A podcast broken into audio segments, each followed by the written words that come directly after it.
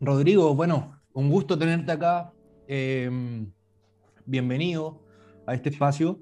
Eh, antes de presentarte, bueno, la idea es introducirte. Este es un espacio futbolero. La idea es, que hablemos de fútbol, es que podamos hablar de fútbol desde tu mirada y, bueno, desde ahí, desde la conversa, desde la anécdota, van a surgir un montón de, preguntas, de comentarios y la idea es que esto sea lo más ameno posible. Em, bueno, me gustaría presentarte como, colega, como entrenador de fútbol, como docente. Eh, INAF, tuve la fortuna de, tenerte como formador eh, en el proceso de, mi etapa en INAF como entrenador de fútbol. Eh, y bueno, tienes un amplio, un, amplio recorrido en, en, este camino, partiendo por escuelas de fútbol, pasando por fútbol femenino, por fútbol juvenil NFP, fútbol joven, fútbol universitario y también eh, fútbol profesional. Y precisamente eh, es ese el perfil que nos llama la atención para poder hacerte esta invitación, que es el, todo el recorrido que has logrado realizar en, en, tu carrera como entrenador y las diversas áreas o nichos dentro del mismo fútbol que has logrado conocer. Eh, y bueno, sin darme más vueltas, te dejo para que te presentes y nos comentes un poco a nosotros y a los oyentes quienes no te conocen, para que nos cuentes un poquito más de ti. ¿Qué tal? Primero agradecer la, la, invitación. Eh, la verdad que hay algo que nos dijo Marcelo, sí, que, yo tenía como siete años cuando fui profe de él, porque he hecho hartas cosas, entonces la verdad que somos jóvenes para esto. Pero no, la verdad que son ya más de 20 años vinculados a esta actividad y sí, la verdad que han sido hasta experiencias. Eh, yo no sé, Marce, si, si, como te comenté, tengo un, un, power que a lo mejor podemos ir viendo, conversando, y que es un poco de la historia que, que me ha tocado vivir en este último tiempo y saber, para que me conozcan un poquitito, quienes no me conocen. Perfecto, perfecto. Ya, ahí estoy.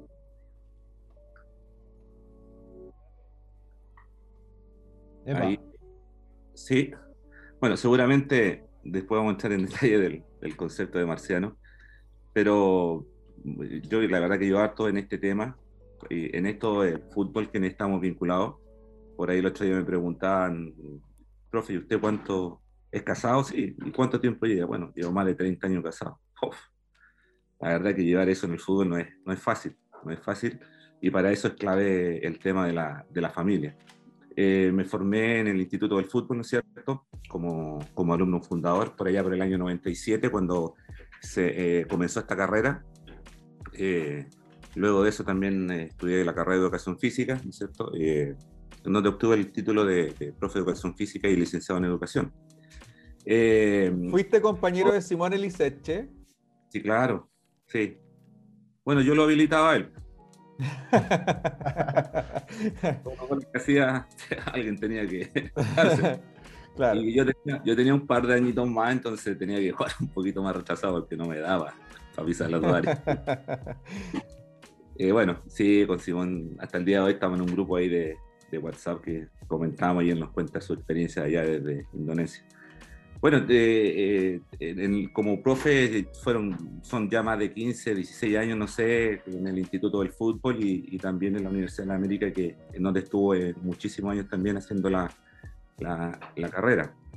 Eh, partí, vamos a ahondar después un poco en esta, en esta presentación, partí por allá por el año 2001 en Colo Colo, una vez que egresé en una escuela de fútbol, Maipú, Rinconada con tres ponentes, me acuerdo, lejísimo, lejísimo tres conos, dos platos y cuatro balones. ¿ya? Era lo que teníamos para, para iniciar nuestra, nuestra, esta primera etapa. La verdad que fue muy, muy importante. Eso me significó después llegar ¿no es cierto? al Estadio Monumental, en donde fue un periodo bien, bien especial. Nos topamos con la quiebra. Luego de eso paso a, a, Cobreloa, a las divisiones menores. También fue una tremenda experiencia conocer jugadores como, como Alex y, eh, Charlie Arangui, que lo conozco muy, a su familia la conozco muy bien, Junior Fernández, de los que me acuerdo rápido. Por ahí también tengo una historia linda con un jugador que, que está ahora en México y después se la voy a contar. Llegó como delantero, imagínate. y le dije que no tenía ninguna posibilidad de ser delantero, por lo menos yo la, lo que veía en él. Bueno, después de eso vuelvo nuevamente a Colo Colo, ¿no es cierto?, el 2005, y ahí estoy cerca de cuatro años nuevamente en la institución. ¿Por qué? Porque me llama Mirko Josic, ¿no es cierto?, a trabajar a, a, este proyecto que era blanco y negro, ya, porque ya Colo Colo había salido de la quiebra, y eso me permitió en, en ese periodo llegar a, al trabajo en las selecciones menores. Partí con una selección sub-20 femenina, donde estuvimos en un campeonato en Bucaramanga, recuerdo, eh, eh, eso también es al año siguiente, el 2010, eh, tuvimos una tremenda posibilidad de viajar a, a, los Juegos Olímpicos de Singapur, una selección sub-15. Eran Juegos Olímpicos de la Juventud y la verdad que no fue muy bien, ¿ya? No, no tenía mucha fe en nosotros y obtuvimos medalla de oro y la verdad que fue un tremendo logro.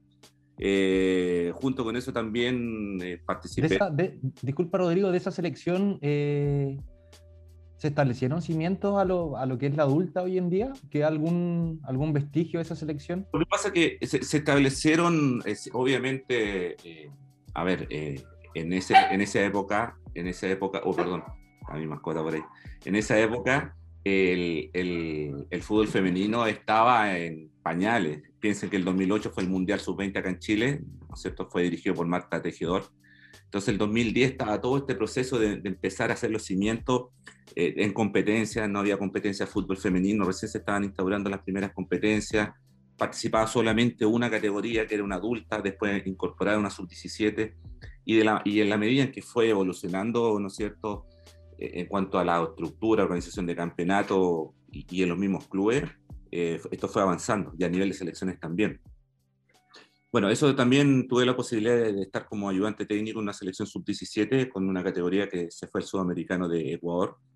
Una generación 93-94 con el, no sé, Nico Castillo, eh, Brian Ravelo, Ángelo Enrique, Igor Lisnowski, si no me sí, Igor eh, Cristian Bravo, de los que yo me acuerdo, no, miento, con Cristian viajamos después a un torneo a, a Francia pero en ese sudamericano, eh, Andrés Robles.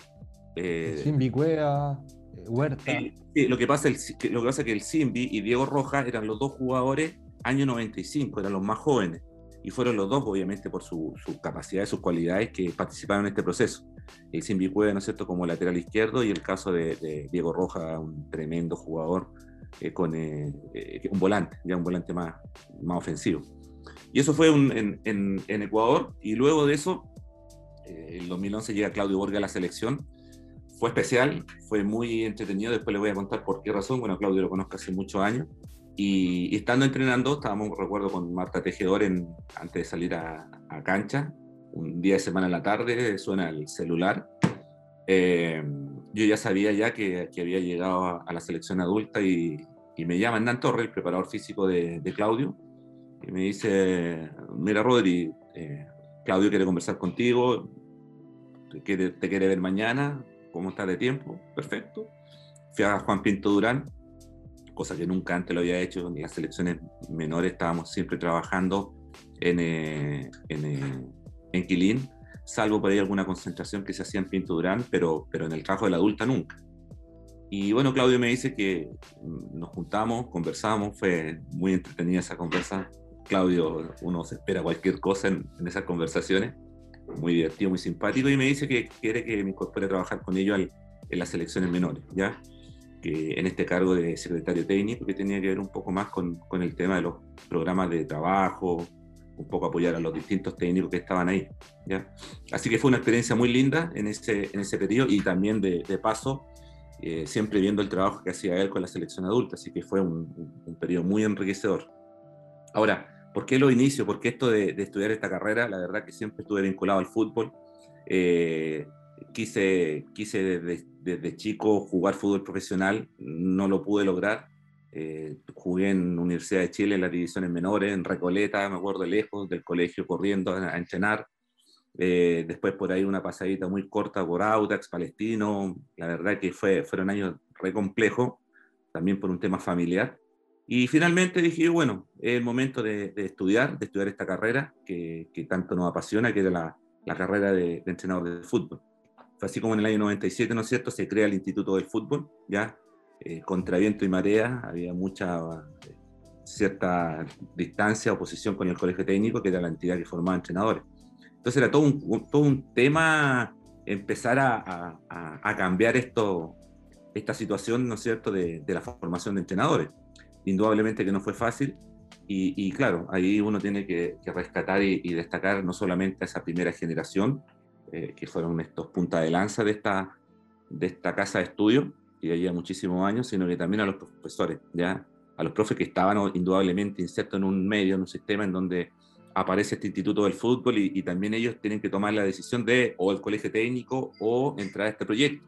Y fue así como, por ejemplo, Benjamín Valenzuela decidió entrar a esta, a esta nueva formación de técnico y hasta el día de hoy está con, con nosotros en INAF.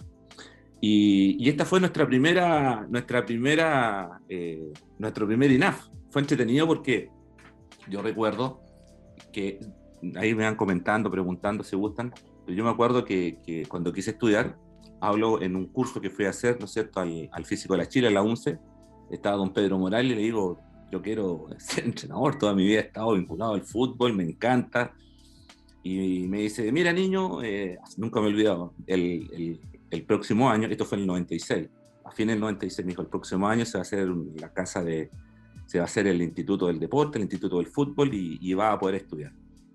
Me dio su número, cosa que nunca me imaginé, imagínate, así que lo llamé, el, nunca me he olvidado, lo llamé el día 2 de enero, el 2 de enero del, del 97, porque el primero dijo, eh, primero enero, iba a ser muy respetuoso de mi parte, y bueno, el 2 lo llamo, le digo, bueno, aquí estoy, quiero estudiar, ¿se acuerda? Sí, no, me acuerdo perfectamente de ti. Me dice, mira, te voy a dar un dato, anota, Avenida Grecia 1970. Perfecto. Ya, ¿y qué pasa aquí? Me dijo, bueno, ahí va a estar la casa de estudio del INAF. Al otro día, tempranito parto ahí a esa, a esa casa que se ve ahí, que está frente al Estadio Nacional. Está muy cerquita de lo que es el, el, el CIFUP hoy en día. Y me dicen, esa, esa reja negra que ustedes ven ahí está abierta. Entro y hay una señorita que está ahí haciendo cosas y le digo, eh, ¿sabe qué? Le quiero hacer una consulta. Me dice, ¿sabe qué? Lamentablemente están todos los, están todos los, eh, no hay más vacantes. Ese fue el término, no hay más vacantes. Le dije, pero por favor, si yo, yo lo único que quiero es estudiar. Me dijo, no, no, no, me dijo, si no hay más vacantes ni, ni de grafitería, ni para pintar, ni porque ya tenemos toda la gente contratada. Le dije, no, yo quiero estudiar. No, me dijo, si aquí esto, esto tiene por un rato más, ni siquiera sale el decreto del Ministerio de Educación, pero aquí sí va a estar el Instituto del Fútbol. ¿Y usted cómo sabe de esto? Me dijo, porque aquí yo pensé que usted venía por trabajo. No, yo quiero estudiar. Entonces me dice, le digo, bueno, le conté un poco la historia, una persona me dio este dato y, y aquí estoy. Me dijo, mire, vuelva el próximo mes, no sé, febrero, o sea, marzo, febrero, marzo, porque yo creo que por ahí va a empezar. Bueno, fue así como al, al tiempo, al, al mes siguiente fui, me matriculé y comenzaba en esto. Porque fue entretenido, digo yo, porque el comedor fue nuestra primera sala de estudio, porque efectivamente fue así. Era una casa en donde la habitación más grande la habilitaron, ¿no es cierto?, con, como sala. Y ni te cuento el que llegaba tarde a la clase, tenía que ponerse en el pasillo con una silla, ¿no es cierto?, de esta antigua universitaria, y de ahí mirar un poco para adentro y lo que alcanzaba era el pizarrón. Así que esa fue nuestra primera casa de estudio. Eh, fue especial, ni hablar de las clases prácticas, las hacíamos al frente en el Estadio Nacional, en las canchas de tierra, ¿ya? Eh, con esta primera generación que ustedes ven ahí, que fue el, este, esta es una foto muy especial porque es la primera generación del INAF. Ni les voy a contar dónde estoy yo, porque estoy con un poco más de pelo, ¿no es cierto? Son bastante añitos menos. Pero, pero esta es la primera generación, eh, son 34 alumnos que, que, que comenzaron con un sueño, y fue bien especial porque fue la única vez que yo recuerdo que pisamos una cancha de pasto que fue para la foto, nada más. Porque nosotros como instituto, cero posibilidad de una cancha de pasto. ¿Por qué razón? Eh, Rodrigo, disculpa. Sí, Nico. ¿Todos marcianos o no? ¿Ahí? Uno, uno no. Ya. Net, Net Barbosa, que está ahí. Ya. Dale. Net Barbosa es un tipo eh, muy afable, muy simpático, eh, brasileño que estuvo acá en Chile muchos años jugando en distintos clubes. Así que el único, el único. Eh, entonces, fue la única vez que pisamos el pasto porque después había que entrenar en las canchas de tierra eh, o en el maicillo, hay una cancha de maicillo maravillosa, eh, pero también la ocupábamos hasta cuando llovía, porque después al lado estaba el Caracol Azul y el plantel de la 1, ¿cierto? Se iba ahí y nosotros al otro lado. Hicimos clase ahí, hicimos clase también, recuerdo el profe Benja en, el, en la pista atlética, en la cancha de, de, de béisbol que había atrás, una especie de diamante. Anduvimos recorriendo todo ese lado. Inclusive dentro del estadio, en el sector de camarines, cuando llovía mucho, nos teníamos que meter ahí y ahí hacíamos nuestras primeras clases. Entonces fue, fue bien especial, fue bien especial porque que al principio no, esto de los marcianos nace de una entrevista a una, a una persona en donde decía que trataban de intelectualizar, ¿no es cierto?, a, a, a, gente que no tenía experiencia, no le daban un valor, ¿no es cierto?, a, a, este tipo de personas. Bueno, fue así, como nace este primer grupo, ¿no es cierto?, de marcianos, la verdad que fue re complejo los inicios, eh, estas son todas prensa de la época, y, y, la verdad que no era, no éramos muy, muy bien tratados. Pero, pero cuando uno tiene un sueño, lo que siempre digo yo, sacamos a mucho pulso, a mucha fuerza adelante. Y fueron, Rodrigo, fueron periodos récord. ¿no, no, ¿Nos podría leer lo que estamos viendo para que el resto se entere? ¿Esto o la anterior? La anterior y esto, que está buenísimo. A ver, bueno, ya se, ya se imaginan quién es en esa época en, un, en una revista... Rodrigo, aquí decimos todo con nombre y apellido y, ya, ya tocamos el tema de Arturo Salá. Así que. No, es que ahí está la fuente. sí, no, ya le pegamos, le pegamos el palo por esa frase, así que no, no, no, no vean el podcast. Bueno, eh, bueno, aquí dice el INAF está tratando de futbolizar a los intelectuales, no le da ningún valor a la experiencia y a la vivencia de los técnicos en la formación de nuevos entrenadores. Pronto habilitarán a algunos marcianos que no sé cómo se verán frente a un plantel. De ahí surge el concepto de los marcianos. Seguramente ustedes lo escucharon, seguramente está o, o aparecía por ahí, pero nunca supimos la fuente o no se sabía un poco de la raíz, ¿ya? Y de ahí sale. Bueno, y lo más suave era que, como dice ahí en la entrevista, los tipos más despreciados del fútbol chileno alzan la voz. Son definidos como aberraciones, engendro o simplemente marcianos, ¿ya?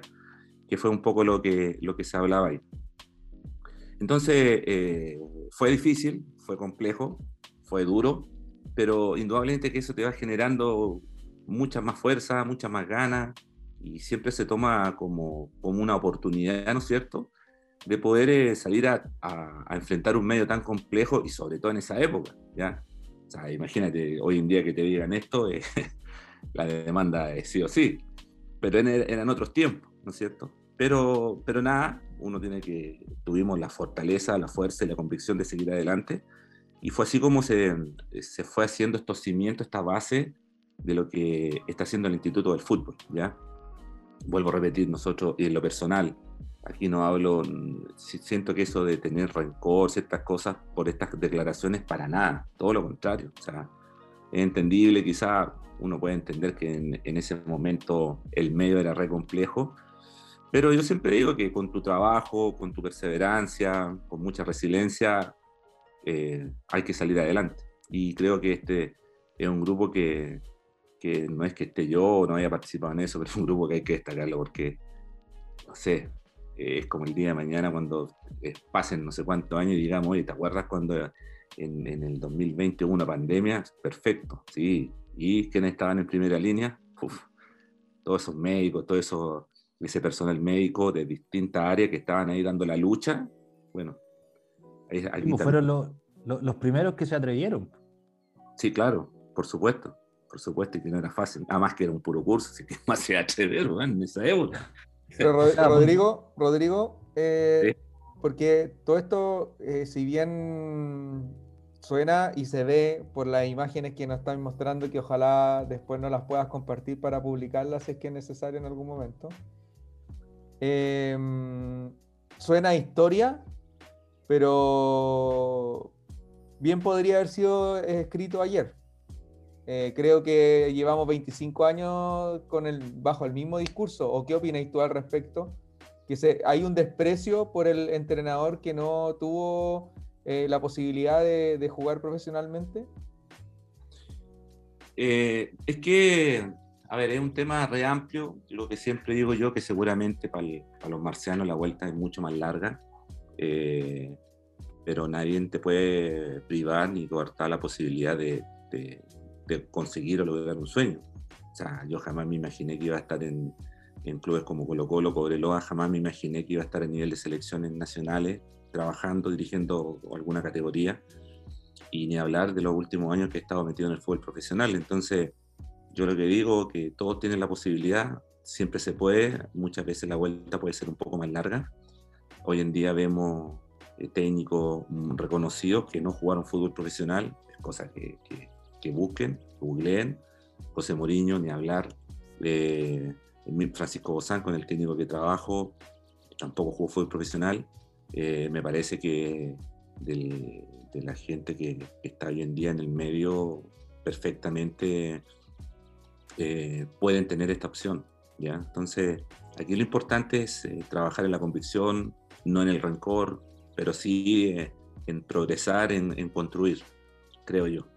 ¿Cuál, era, ¿Cuál era el discurso que le daban en la sala de clase cuando, porque desde INAF efectivamente desde un inicio tiene que haber habido el conocimiento de que había esta dificultad y que iban a encontrarse con ciertos problemas, pero ¿cuál era como el, el, llamado de batalla que tenían dentro de la misma institución? ¿Cómo, cómo se, se, fortalecía al alumno o qué era lo que le, le, le, indicaban ustedes que le aplicaban en valor a la hora de eh, salir al campo laboral? Lo que pasa es que, a ver, aquí jugó un rol muy fundamental los profes que estaban clase a clase con nosotros. profe Armando Aravena, que hacía condición física, Ricardo Rodríguez, que era el ayudante de él, y en el caso de fútbol, Benjamín Valenzuela, ¿ya?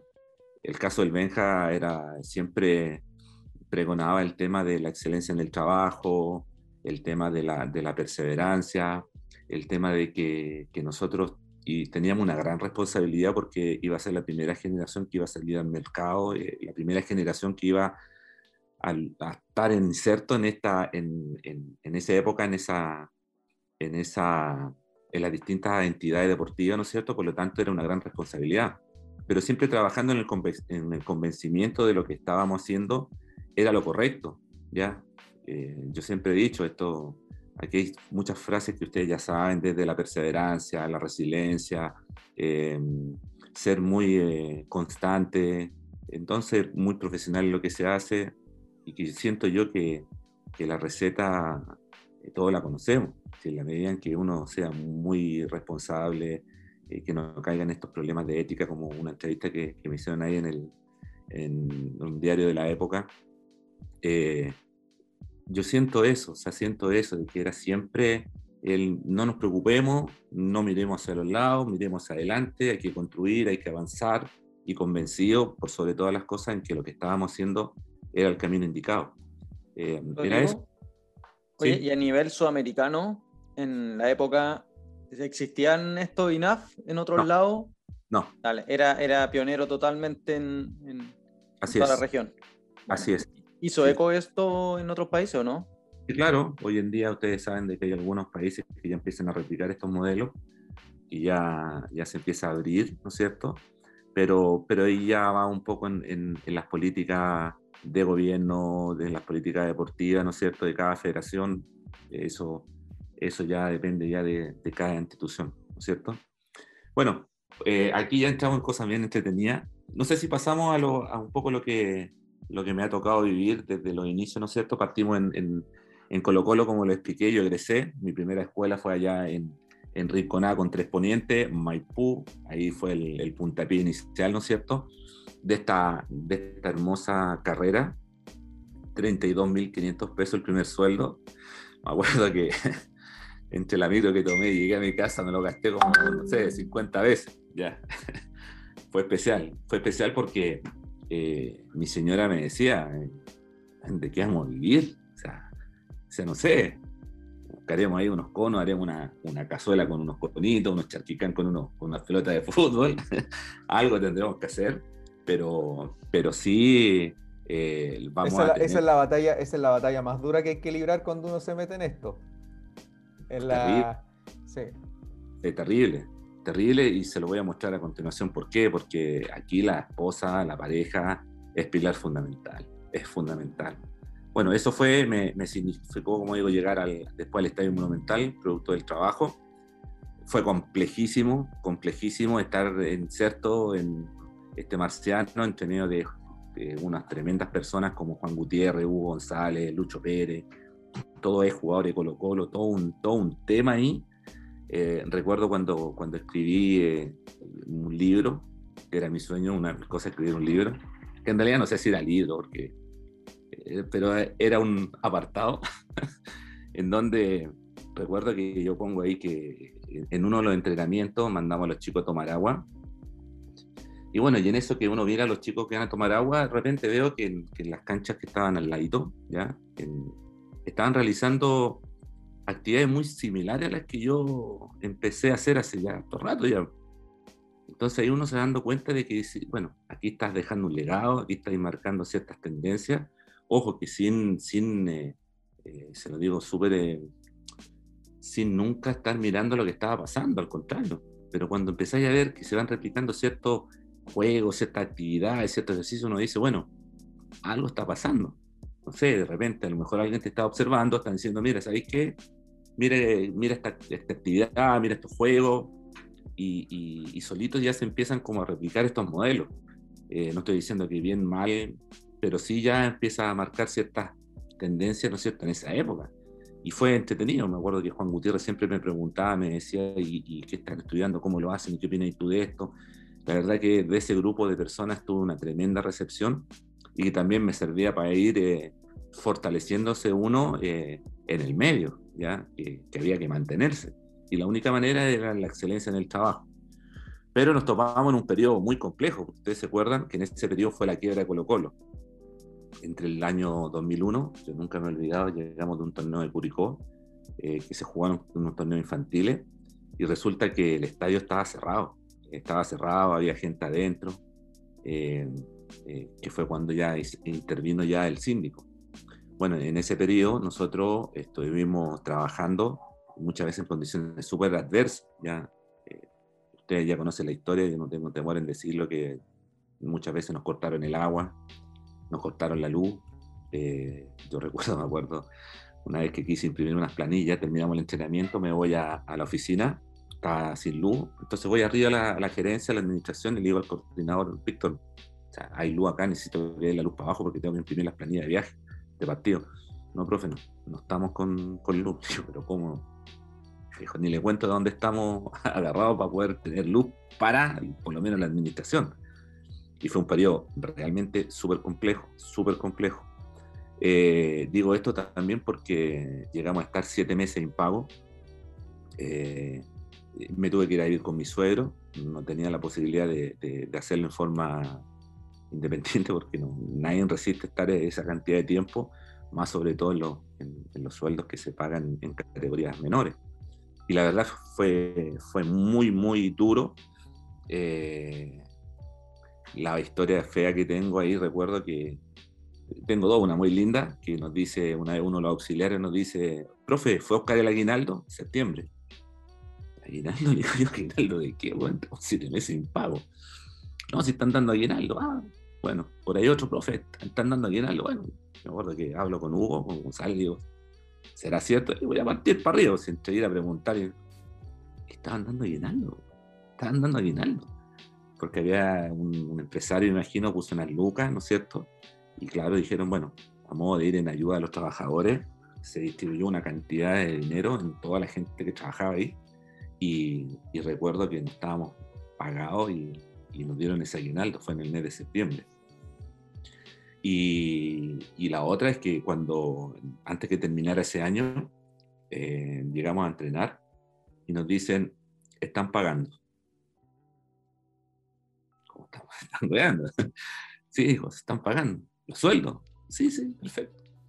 Cayó entre los camarines que estaban abajo, donde en esa época estaba la cancha sintética, el muro de Colo Colo y arriba la administración, 3,5 segundos, Usain Bolt, rapidísimo, y la vida es una velocidad, Y hablo con la persona que estaba a cargo de la, de la de que estaba pagando.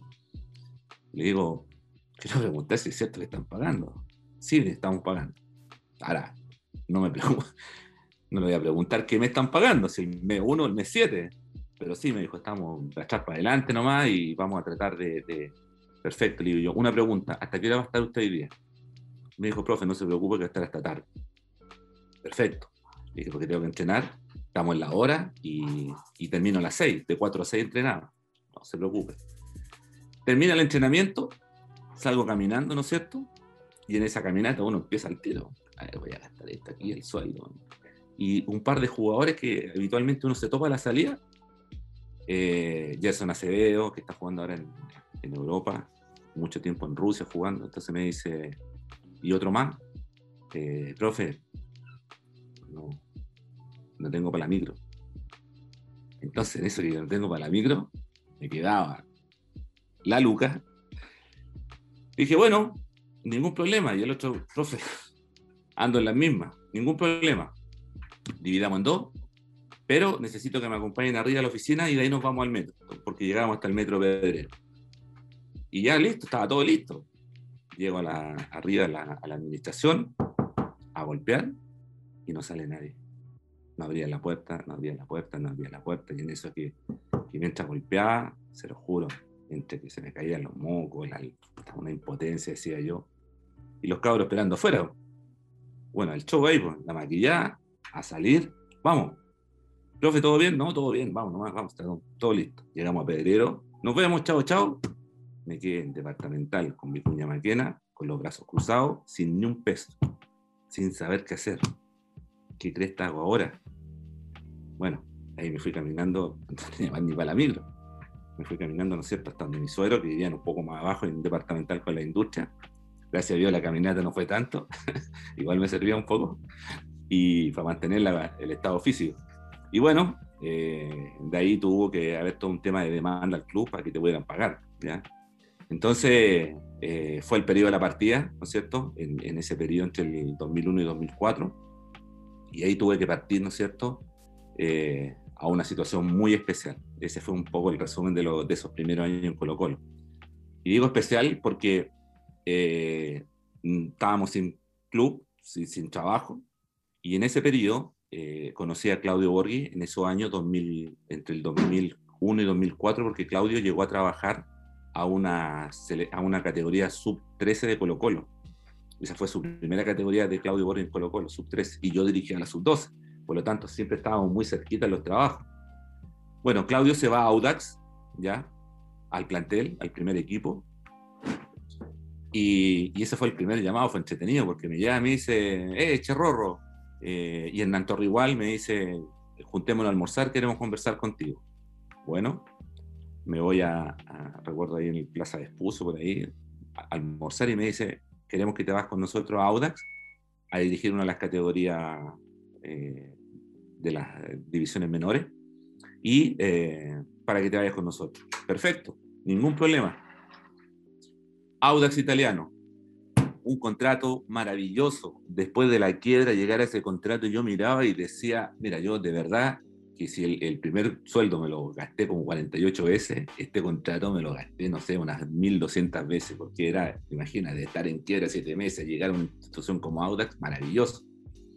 Bueno, ¿Por qué digo del Estadio de la Florida a la calle? Porque eh, llegó el jefe técnico, ¿no es cierto? Y dijo, bueno, y le dije, Claudio quiere que esté acá, eh, trabajando muy cercano con las categorías más grandes, ¿no es cierto?, al primer equipo.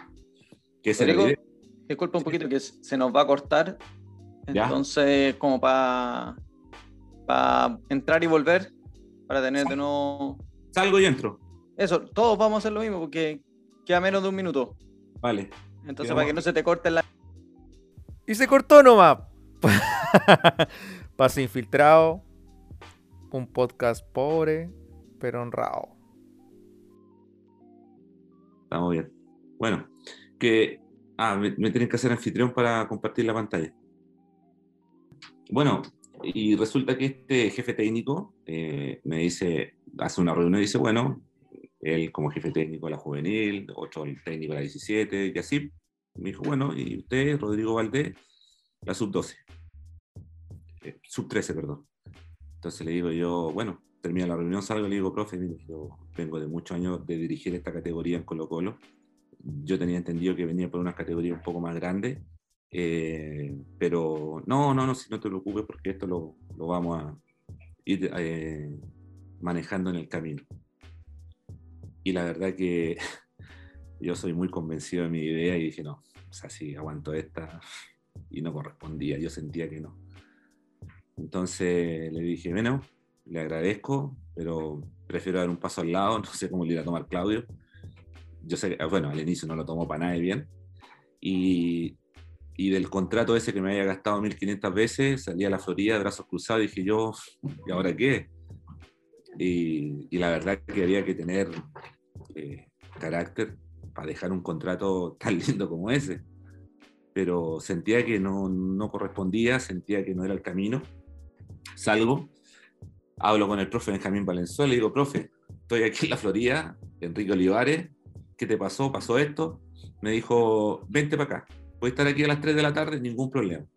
Llego a, las categorías menores de Cobreloa, estaban allá en, en, el sector de San Bernardo, ¿no es cierto?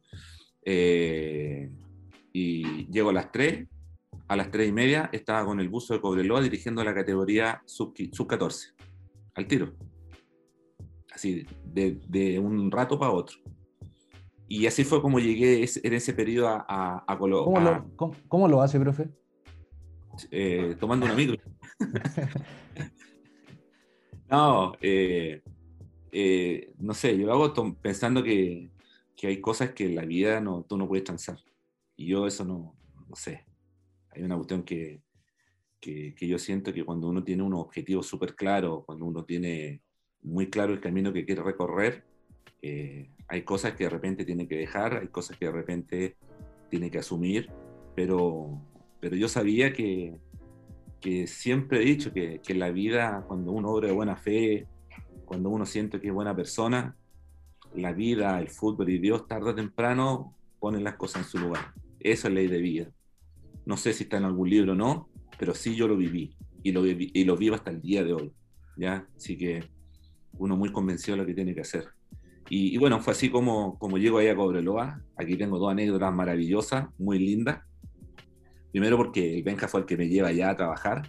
Segundo, tomo este plantel sub-14, ¿no es cierto?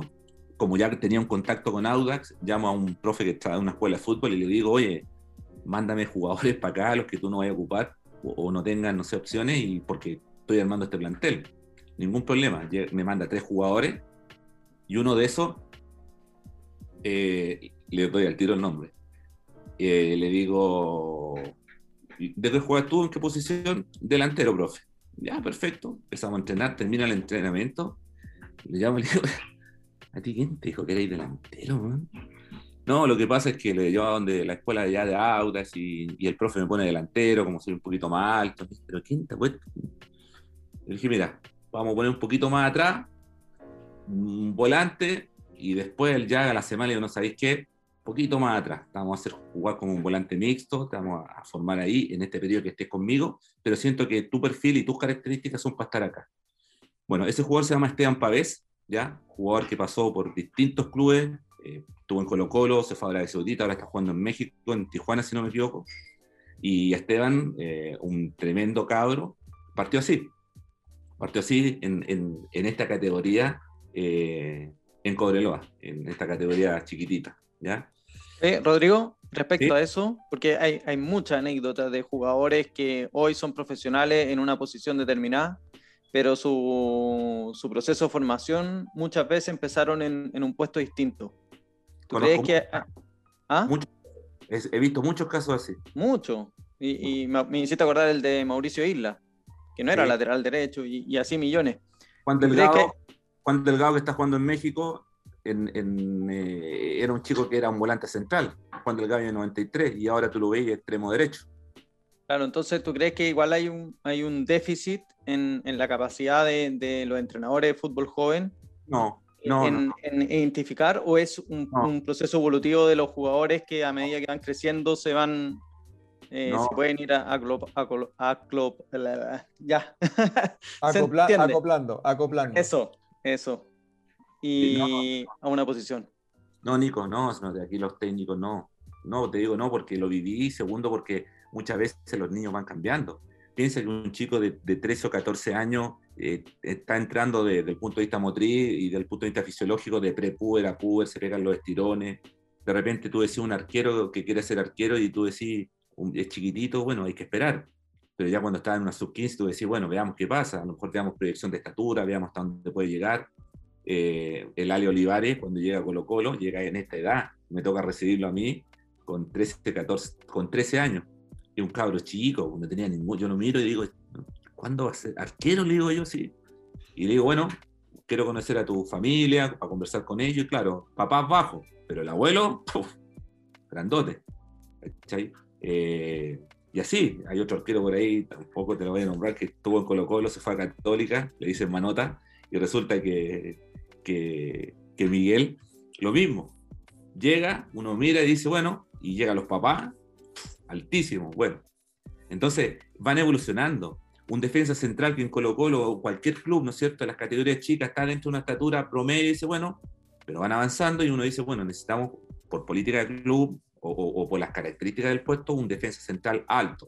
Y así ha sido como muchos jugadores que, ya dejaron de ser defensa central y pasan a ser, ¿no es cierto?, lateral derecho o pasan a ser un volante mixto, juegan un poquito más adelantado. Entonces, eso va dentro del desarrollo que teniendo el jugador. Pero también hay, pasa que hay clubes que quieren ganar a toda costa en, en esas en esa categorías y de repente ponen al, al más grande adelante para, para, marcar diferencias, porque ya mide dos metros comparado con otros niñitos que son chicos y, y claro, las zancadas de ese marcan diferencias. Yo me acuerdo cuando estuve en, en, en Católica, la sub-12, que estuve ayudando ahí, eh, me acuerdo que eh, se jugó contra la Unión la Unión Española, y tenían un Peter Crouch arriba. Era un niño de 11, 12 años y medía 2 metros, no te estoy, 1,99 de haber medido. Era enorme, enorme, enorme. Y, y, tú decís, claro, este, este puede ser arquero, puede ser defensa, pero lo ponen arriba para, porque la zancada de ese le da, aunque sea lento, va, va, a ser más rápido que todos los otros que miden 1,30. Entonces... Sí, pero bueno, ya hay otro tema ahí, como tú dices, que claro, el técnico, el, ganar a como de lugar, el, no sé, yo no, lo comparto para nada. Todo lo contrario, los niños tienen que jugar todos, tratar de que tengan la misma cantidad de tiempo de juego, cómo vaya a evaluar. Y aparte que la mejor evaluación, y es un juicio muy personal, es la competencia. La competencia es parte de la formación y a mi juicio es clave, es fundamental. Es fundamental la competencia, el mejor parámetro, el examen, es la prueba. Pero ¿cómo lo va a evaluar si no juega un niño? O si juega, no sé, el, entra cuando faltan dos minutos. No tiene sentido. Eh, entonces, no sé, yo siento eso. Eh, ¿Por qué pongo esto de, esos conceptos, el niño maravilla, el príncipe? Porque eran los, nombres de Charlie Arangui y de, Alexis cuando eran así de chicos, ¿ya? Eh, conocerlo a esa edad, la verdad que fue un tremendo privilegio que uno tiene. Lo mismo el caso de Arturo Vidal, conocerlo a los 13 años en el periodo que estuvo en Colo Colo de, conocer gente y cabros que uno dice, nunca se imaginan dónde van a llegar. El caso de Arturo Vidal, nadie puede decir, bueno, está en un montón de reportajes que, que, diga, no, si yo sabía que Arturo a los 13 años iba a ser un crack, mentira, mentira. Si Arturo a los 13 años no jugaba, no era titular, era el jugador número 25 inscrito. 25. De los 25, era el 25 inscrito.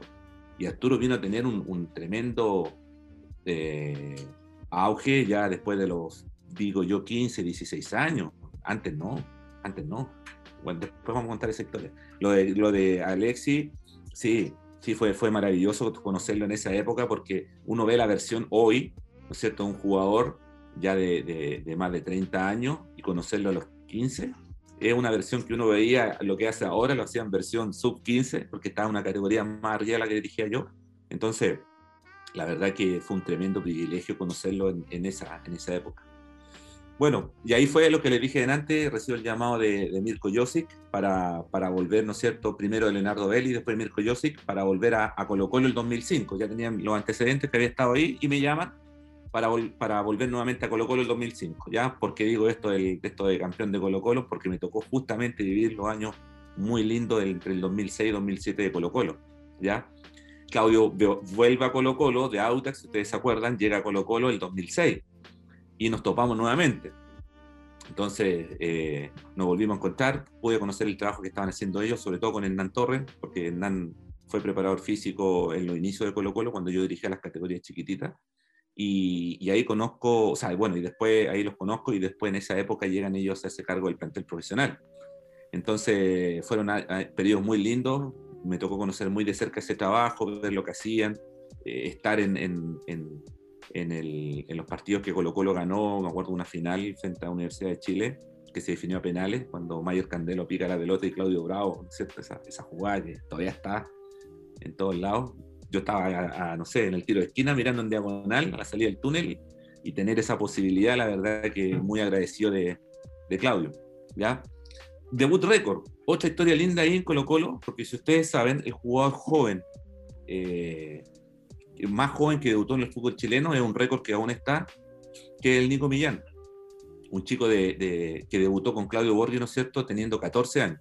Debuta frente a Wander, entra en el segundo tiempo, no me acuerdo, minuto 70 y tanto, si no me equivoco.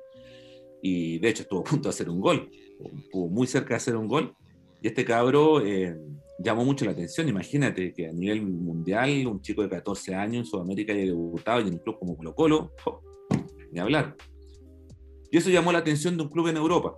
¿ya? Apro- Eh, aprovechando, aprovechando eso, Rodrigo, ¿cuál es tu posición respecto a la madurez eh, con la que se profesionaliza al, al chico futbolista de aquí en Chile? Mira, eh, yo siempre digo que, por ejemplo, este año debutó en Cobresal un chico de 16 años. ¿ya? Ahora en Colo Colo, bueno, producto de la situación que pasó, eh, debutaron un montón de cabros muy jóvenes. Eh, y, me voy a enganchar con lo que viene ahora. El, jugador muchas veces está preparado físicamente para, para estar a la par, ¿no es cierto? Eh, ya sea por su contextura o envergadura física, por su preparación, ¿no es cierto? Técnicamente, si va a debutar o debutó a tan corta edad, es porque tiene todas las condiciones de hacerlo, ¿no es cierto? Tácticamente entiende de qué se trata este juego, entiende las posiciones en las que está y algunos movimientos que el técnico le va a pedir. Pero hay una, una patita de esta mesa que yo digo que muchas veces eh, no está bien, que es el aspecto psicológico. Porque muchas veces eh, uno puede entender que el jugador está preparado en estos tres aspectos que te nombré anteriormente, pero si psicológicamente no está preparado, si el entorno familiar no lo protege, si el club no lo protege, si el entorno, ya sea amigos, cercanos, no lo protegen, eh, pasa lo que, lo que pasó con este chico Nicolás Millán, que es un chico que me piden, y no sé si respondí tu pregunta, pero eh, ti- el factor psicológico es clave, es fundamental. La madurez, muchas veces el jugador joven quiere hacer cosas de un jugador adulto, quiere replicar un modelo que no le corresponde a su edad, ¿ya? Desde la vestimenta hasta el auto último modelo, hasta el último celular. Y muchas veces ya el que está entrenando con el plantel dice, "Ah, aquí estamos listos. Entonces, por eso el camino largo y tiene que estar preparado. Y ahí hay la labor de todo. Parte en la familia, parte con el club, con su entorno, su entrenador, eh, el cuerpo técnico, todo. Todo hay que protegerlo mucho para prepararlo. ¿Es verdad? ¿Y qué opinión tenéis del- de la regla esta de los sub-20, sub-21? yo siento que el jugador tiene que jugar por sus méritos, ¿ya? Eh, conozco un caso, me acuerdo que en, en una española cuando Pablo Galdame cumplía la regla, por eso jugaba, pero el año siguiente no jugó nada, porque dejó de cumplir la regla, ¿ya? Y pasa así con, con varios. Y, y seguramente yo lo que digo, o sea, aquí el chico tiene que estar preparado para debutar, pero que se gane los minutos. O sea, él va a jugar indudablemente por sus capacidades, por sus condiciones. ¿ya? Yo siento que es lo mejor. Eh, es un tema natural que se tiene que dar. Un jugador que destaca es un jugador que va a jugar. Y también es importante que el técnico que esté en el minuto a cargo del plantel se atreva, ¿no es cierto? Se atreva y le dé confianza para que estos chicos jóvenes empiecen a, se empiecen a desarrollar. Pues si no lo hacen ahí, ¿cuándo lo van a hacer? Entonces pasa que muchas veces el jugador joven eh, se va a, a, a, regiones o se va, ¿no es cierto?, a otros clubes para tener los minutos para jugar, porque seguramente en estos clubes no, no va a jugar. Voy a contar un caso de un chico que conozco muy bien, soy muy cercano, es como el hijo mayor que, que uno tiene, que se llama Cristóbal Jorquera, ¿ya? Cristóbal es un chico año 88, ¿ya? Es de la comuna de Maipú. Lo tuve como jugador un, un tiempo. Resulta que Cristóbal tenía todas las condiciones, pero todas las condiciones para ser jugador eh, titular en Colo Colo.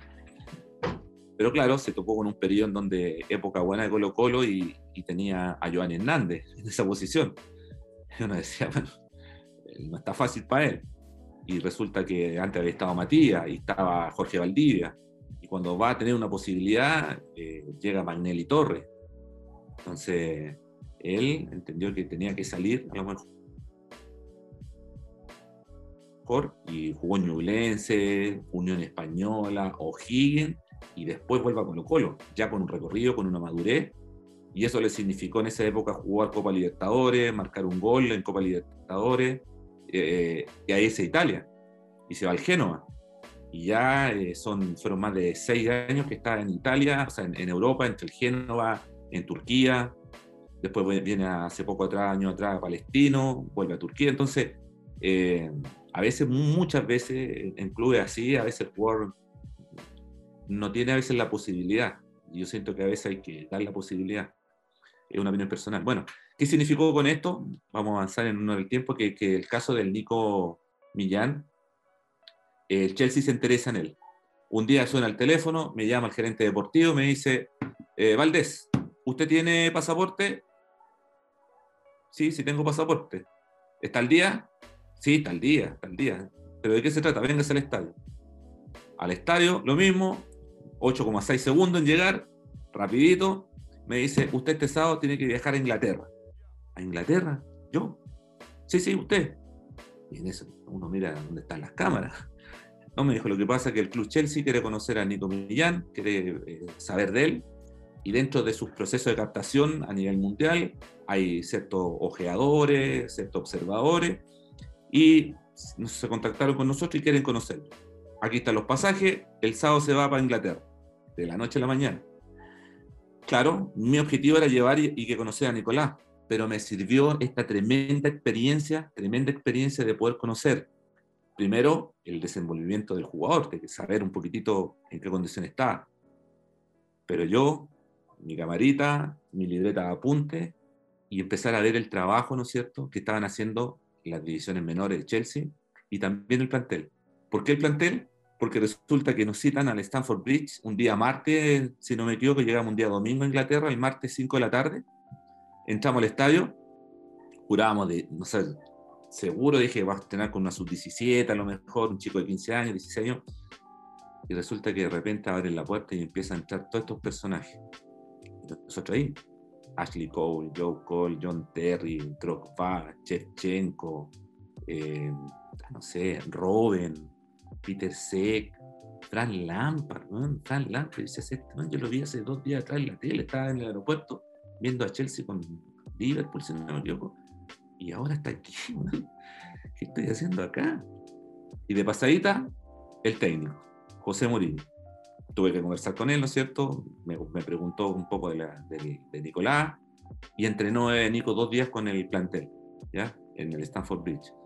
Eh, eso fue a mitad de semana porque jugaron después por la FA un partido con Newcastle, que eh, tuve la posibilidad de verlo.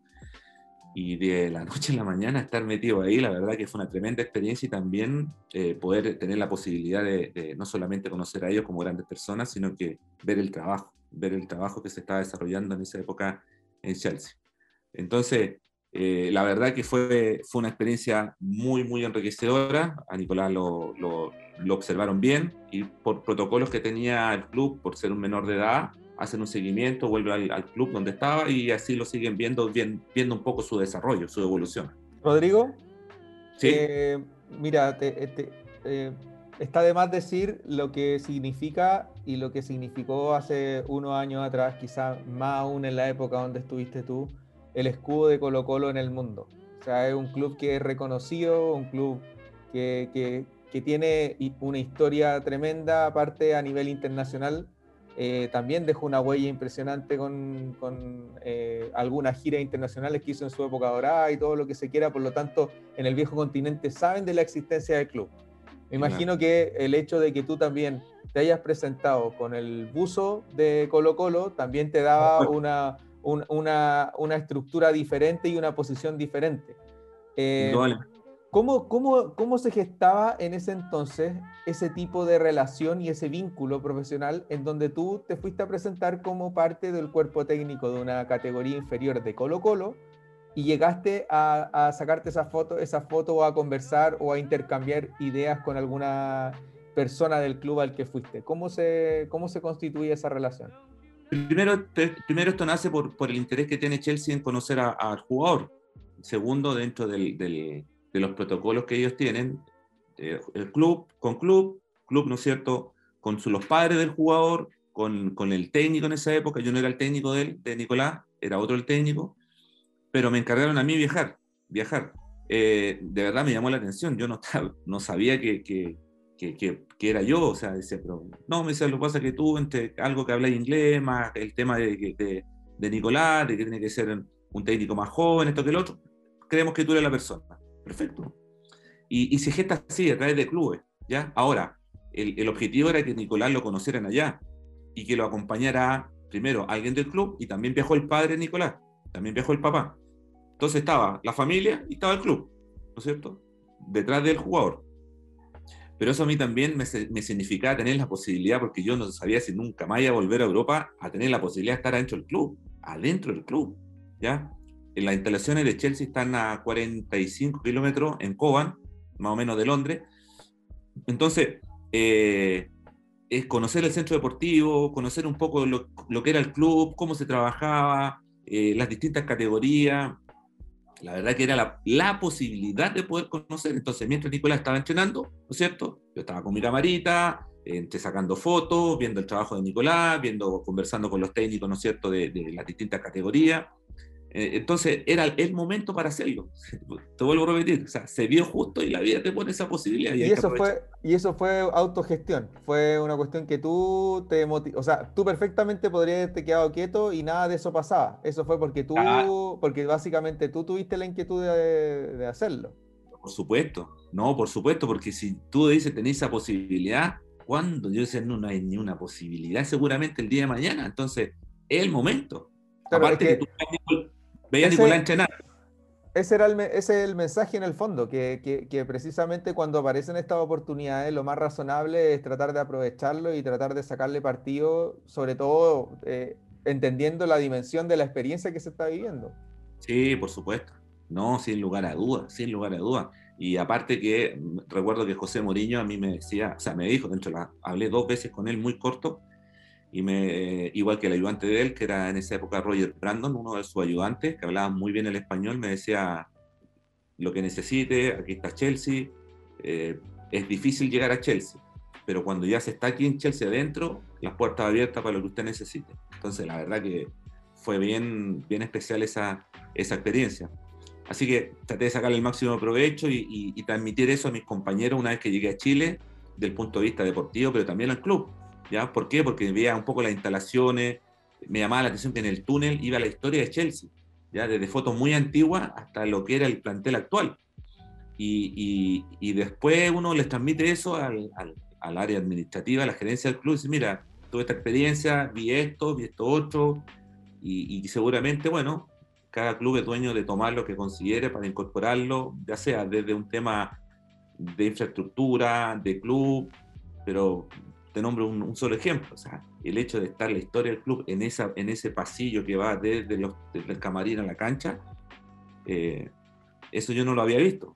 Entonces, pero bueno. Profe, profe da, da, la impresión entonces con esa, con esa anécdota de que la relación en los clubes es unilateral, o sea, hay, hay, que en el fondo estamos a la espera de que un grande de Europa se fije en algún jugador del, de la institución para empezar a, a tener este tipo de, de relaciones y, y, de gestionar una experiencia como esta.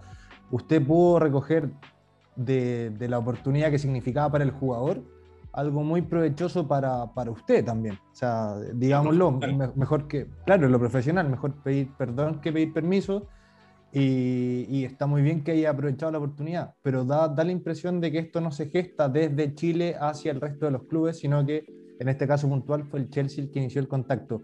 En el resto de su experiencia en, el fútbol, ¿no ha tenido la posibilidad de, de, de ver cómo, cómo, funciona esto en, con respecto a, por ejemplo, los contactos que se pueden realizar para formación de entrenadores en temas de pasantía? Eh, ¿Alguna vez tuvo la oportunidad de no solamente en Colo Colo, de algún otro club o algún otro lugar, de poder viajar para nutrirse de conocimientos viendo a otros entrenadores, visitando otras instituciones, o hay que esperar en el fondo que se geste como, como lo que pasó con Nico Millán?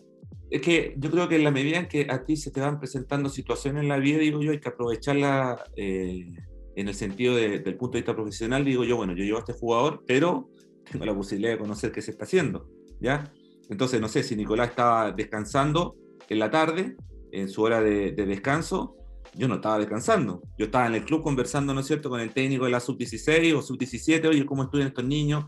Están construyendo un hotel maravilloso dentro de las instalaciones del complejo de Chelsea. Yo dije, qué bueno que aquí van a tener a los jugadores. No, dijo, o sea, que esto no es para los jugadores jóvenes. Nuestro concepto es que ellos tienen que estar en casas, que exista un, concepto de familia.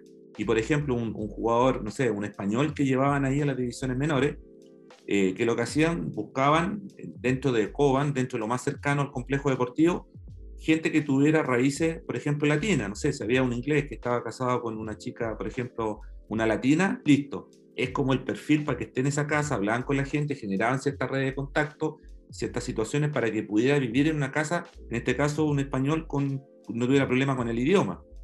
E, ellos le daban mucha importancia a este tema de la familia, de papá, mamá, el entorno, esa estructura de familia, que eso no se pierda, porque por dinero y por instalaciones tienen un hotel inmenso que podían ocuparlo, pero el concepto que ellos tenían no era ese, era otro. Bueno, entonces, eh, yo siento que eso también va de la mano, hoy en día las comunicaciones están mucho más rápidas y mucho más abiertas y mucho más masivas que antes, entonces hoy en día cualquier situación es mucho más fácil llegar seguramente a, otro, a otras latitudes. Eh, es un tema que también, y también la gestión de los clubes, hay un tema también de política deportiva de cada club, son muchos factores. Bueno, el hecho de, de, haber llegado a la selección en ese periodo me significó también viajar. Yo nunca pensé que iba a viajar a Europa, viajé con, che, con el tema de Chelsea, pero después con las selecciones ya empecé a tener más viajes, ya como nunca. Antes el único viaje que hacía, ¿no es cierto?, era de mi casa al Monumental y lo hacía caminando en la época de quiebra. el mercado. Claro, cuando me mandaban. y, después, y después tener esto, esta posibilidad de lo que es un viaje, de lo que es viajar a Europa. Y en cada viaje yo decía, aquí hay algo, siempre. Entrenadores, personas con conversar, utileros, auxiliares, uno de todo va rescatando algo, siempre nutriéndose, siempre nutriéndose. Y también fue un sueño cumplido lo que digo, el de las selecciones nacionales, porque me sirvió para conocer también, ya no a nivel de clubes, sino que a nivel de selecciones, lo, lo, lo que estaba sucediendo en nuestros países. Eh, y dentro de esto rescato esto, el tema de, de, la medalla de oro en Singapur, que fue el año 2010, un tremendo logro. La verdad que no nos dieron mucha pelota. Eh, se produjo justo en el periodo, si ustedes se acuerdan, en agosto del 2010 estaba el tema de los mineros, el rescate de los mineros, entonces estaba un poco el foco de atención centrado allá. Así que pero nada, fue una experiencia muy linda y el reconocimiento a todos estos jugadores que también tenían un sueño que, que lo pudieron lograr. ¿ya? Eh, y acá, del tema de las selecciones nacionales, quiero rescatar no solamente la posibilidad de haber conocido a grandes deportistas olímpicos, eh, como el caso de las personas que, que estén acá, Tomás González, Nico Mazú, Fernando González, eh, Iván Zamorano con, con, la medalla de bronce, ¿no es cierto?, en, en Sydney, sino que rescatar de ellos la calidad de personas. De verdad, si hay un denominador común que tienen estos grandes deportistas, es su sencillez, su, su, su, disposición siempre a conversar. Y la verdad que es lo que quiero rescatar. Y rescatar del trabajo de las selecciones menores, lo de Claudio, que es, digo yo, es un crack por su calidad de persona, su calidad de profesional. Eh, tengo el más alto y más lindo de los recuerdos de él. Y este otro personaje que para mí fue muy especial. ¿Por qué razón? porque digo, esta es una historia muy linda, de la colonia al Barcelona. Resulta que Alexi, si ustedes se acuerdan, él eh, debuta, si no me equivoco, con 17 años en Cobreloa, ¿ya? Si la memoria no me falla, por ahí por el 2005, a ver, sí, por, sí, 2005 tenía que haber sido más o menos. ¿Por qué razón? Porque yo desde el 2005 vuelvo a Colo Colo. Alexis se va a Calama, debuta con 17 años, y justo justo en, ese periodo, cuando estaba allá, lo llaman a una selección sub-17. Y como yo estaba en Santiago, y ya lo conocía, estaba en Pinto Durán. Y partí a verlo. Le dije, te voy a ir a ver para... Y le digo, ¿yo cómo estáis? Y me dice, profe, me dice, estoy bien. Eh, yo la verdad que esta es primera vez que voy a contar este tema así, una cuestión abierta. Eh. pero él lo sabe y... Tenemos la exclusiva entonces. ¿Tenemos no, no, no, no exclusiva, pero no, no es exclusiva, pero fue entretenida porque le digo yo, ¿qué necesita ahí? Me dice, profe, necesito una colonia. Sí, dije, sí, lo pasa acá adentro andan todos ahí con nada, te sabe. Bueno, le digo yo. Y en el autito uno siempre andaba con un neceser. En esa época ya tuve mi primer autito, chiquitito, y un neceser. La típica esa, ¿no es cierto?, adentro. Entonces, un perfume que tenía, me acuerdo, y algo más, pasta de dientes, no sé, alguna cosa más, y, y agarra el perfume, decía, ahora sí, no, ahora sí, ¿ah? y, y, verlo hoy en día, ah, y por qué digo de, de, la colonia del Barcelona, porque en esa época era un chico de 17 años que estaba partiendo, imagínense, y tener esa vivencia con él, desde Cobreloa y después en Pinto Durán cuando está en esta selección, y el 2011, Claudio, bueno, técnico el primer del plantel el adulto de la selección, lo convoca. Alexis, ya Alexis ya con, con más edad, y resulta que fue esa situación, en esa foto, en donde Alexis firmó el contrato con Barcelona. Estaba toda una expectación que iba a firmar contrato y bueno, llega ahí y, se, hace público su, vínculo con el Barcelona, ¿no es cierto?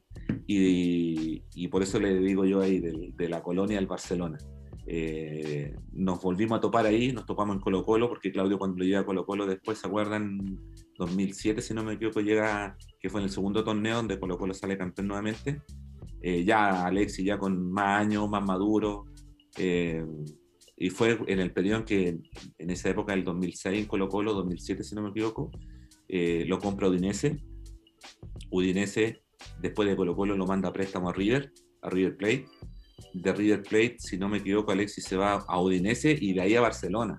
Si, la, si, es que no me pierdo un poco en el tiempo, creo que así fue un poco su trayectoria. Y claro, fue cuando llega en esa época a la selección y, y es cuando firma el contrato con Barcelona. La verdad que una tremenda persona, un, un muy lindo recuerdo de él. Eh, va, eh, voy a avanzar, me quedan un cinco minutitos, quiero tratar de comentarle lo que he hecho en estos últimos años, ya en la experiencia en el fútbol profesional, el 2007 llega a la Universidad de Concepción, me llama lo mismo, suena el teléfono, estaba trabajando en el INAF, clase, el teléfono, Francisco Bozán me dice, quiero que te integres a trabajar con nosotros, ¿ya?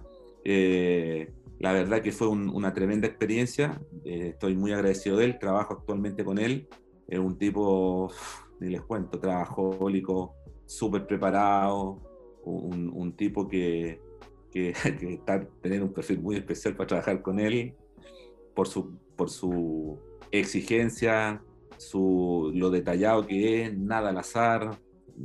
Es, de verdad que es impresionante, es impresionante la, la, labor con él. Pasamos cosas muy lindas ahí, desde tomar un equipo, meternos hasta la peleando la última fecha del campeonato el 2018 con Católica, nosotros jugando en el Monumental con Colo Colo, eh, Católica con Temuco, en Temuco, a tres puntos, estaba el tema ahí, bueno, ganó Católica, nosotros eso nos significó salir de segundo, obtener un vicecampeonato con ese, con ese plantel, la verdad que fue creo que muy meritorio. Y eso nos significó, ¿no es cierto?, eh, llegar al año siguiente a lo que es Copa Libertadores, también tremenda experiencia. Eh, otro torneo, jamás me imaginé que iba a estar en Copa Libertadores. Eh, el grupo de Olimpia, Godoy Cruz, Sporting Cristal, ya. histórico fue lo del Pato Rubio ahí, esos cuatro goles que, hizo cuando ganamos 5-4 a Sporting en, en el estadio Terroa en Concepción entonces, la verdad que fue una tremenda experiencia con él. Y lo último que el año pasado, eh, el ascenso que tuvimos con, con Deportes La Serena, ¿no es cierto? Que fue una tremenda experiencia también. Había que llegar a, un, a, a tomar un fierro muy caliente porque si se perdía esa, esa final de esa liguilla, quedaba en la B, si se ganaba, a primera división. Y, y nada, pongo ahí lo del penal porque cuando hice la lista de los cinco que pateaban, la teníamos muy clarita, recuerdo que Stefan Pino se le va el quinto penal y nos quedaba el sexto. Entonces, recuerdo que yo miro a, a, Sebastián Leighton, que había estado lesionado, y que cuando hago la lista le pregunto, me dice, profe, no, no, me siento bien, tengo la rodilla, algo me pasa. Y patea el penal, el cual nos dio el, ascenso a, a Primera División, un, un, club que ya lleva casi ocho años en la B, y pateó el penal con el ligamento cortado y qué historia que ya ustedes ya saben. Entonces, por eso que, que, rescato esa situación y de este, de este plantel a estas dos tremendas personas por sobre todas las cosas. El caso de Humberto y de Jaime, que tremendas, pero tremendas personas, tremendas personas. Su calidad humana, su calidad como persona, la verdad que es pocas veces vista. Y la gente no sabe. Uno siempre ve al jugador como muy lejano o, o, o a grandes cracks como ellos, y la verdad que fue un, un honor eh, eh, el haber compartido camarín, el haber estado teniendo la posibilidad de trabajar directamente con ellos. Así que ese es mi, mis saludos y mi reconocimiento, ¿no es cierto?, a, a, a estos dos tremendos personajes. Espero no haberlo aburrido. Espero Antes, que- no, para nada. po. Antes de que se vaya, profe, y en honor al tiempo, le quiero hacer dos preguntitas, pero con respuestas cortas, cortitas y al pie. Uf. Primero, y, y lo voy a complicar acá, perdóneme, no me pase la cuenta después en clase, pero primero, usted ve el orden en que me responde. ¿Por qué Estefan Pino? ¿Ya? Esa, esa, esa pregunta nomás, ¿por qué Estefan Pino? Y segundo, ¿usted entraría a estudiar al INAF hoy en día con, con el contexto que tenemos? Eh, Es decir, eh, estudiar eh, de forma online para ser entrenador. Tú me preguntas lo Estefan Pino, ¿por qué lo llevamos a la Universidad de Concepción? Porque él en ese periodo, primero, un jugador de casi dos metros, complica cualquier defensa, a cualquier, ¿ya? Segundo, de que él ya había tenido una experiencia en un microciclo, ¿no es cierto?, en la selección, y que era un chico que, que venía de, de- de ser goleador en una categoría jugando en Melipilla, y que tenía ciertas características para, para nuestro sistema y para nuestro modelo de juego que, que hacían que eh, reunir el perfil para estar ahí. Por esa razón nosotros lo, lo- lo llevamos. ¿ya? Eh, eh, no es fácil eh, para un defensa central tener que marcar no solamente por su altura, lo que significa marcar un jugador de casi dos metros. Entonces, esa, y lo otro que es un chico que tiene una, una tremenda pegada, tiene una calidad técnica de verdad que, que- que muy buena. Y en relación a lo del INAF, eh, sí, volvería a estudiar y lo haría en pandemia y lo haría online y lo haría presencial y lo haría semipresencial porque estoy convencido que, que el camino de, de- del éxito, uno de sus pilares fundamentales, no solamente está en la vocación, no solamente está en el amor por esta actividad, sino que también está en el conocimiento. ¿ya? Y eso lo, lo logramos a través de, de esta casa de estudio. Nico, No, yo te quiero agradecer, Rodrigo, porque de verdad muy bueno todo. Yo, no sé si te acuerdas, yo también te tuve de profe en mi primer año de INAF, ahí con, con Eduardo Barahona. Así que yo en el partí, como, 2000 yo, ¿Ah? partí, yo partí como a los ocho años haciendo clases y lo que Sí. pasa es que 2013, si no me equivoco, por ahí. eh, Entonces, no, lejos uno con Francisco San también uno de los, también lo tuve profe, de los mejores que, que me tocaron. gracias Nico. Así que de verdad muchas gracias. Eh, buenísimo todo, la, la experiencia, la anécdota. Eh, no, todo, muy bueno. Así que nada, para el cierre, Claudio. sí, en cualquier momento se va a cortar, pero agradecerte, Rodrigo. Yo, yo no te conocía, yo también pasé por INAF y somos los tres, los cuatro en esta pantalla marciana, así que estamos muy agradecidos de contar con tu experiencia y contar este, este capítulo enorme de tu vida y muy agradecido por la honestidad. No, agradecer a usted la, la oportunidad y, y bueno, estamos a su disposición cuando gusten. Ya, cerrémoslo entonces, pues, weón. Yo, mira, yo creo que eh, una de las cosas que, que más valoro dentro de, de lo que, de lo que nos presentó Rodrigo en esa ocasión, no, no, lo voy a decir en términos pasados, pues, weón. No, pues dilo ahora. Bueno, acabamos No, de hablar con hagamos- Rodrigo. Hagamos de cuenta, hagamos de cuenta de que estamos hablando. ya, ahora que acabamos de hablar con Rodrigo, lo que, me, lo que más me sorprende es primero tener en cuenta No, que. dale de nuevo, weón. Dejémoslo. Si, si todo este hueveo igual va a estar dentro del capítulo, es parte de. El asunto es que creo que me pareció ver algo que no había visto eh, que- o que cuesta verlo dentro de los entrenadores chilenos. Este, mm, este orden, este deseo por mantener como, una, como un registro eh, porque quizás la, herramienta fue para nosotros llamativa esto de utilizar un PowerPoint para presentarnos acerca de su experiencia.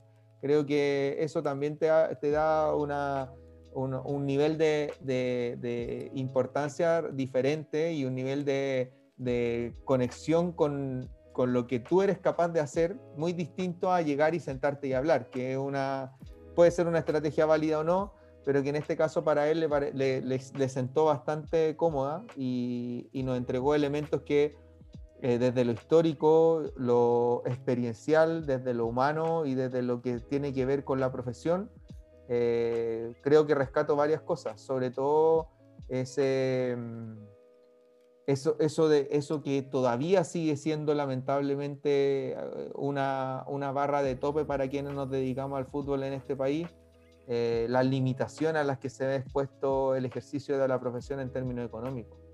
Creo que no, no quiero romantizar y espero que, no, no, tuve la oportunidad de decírselo, pero, pero eh, yo soy de la idea de que no me gusta romantizar la precariedad.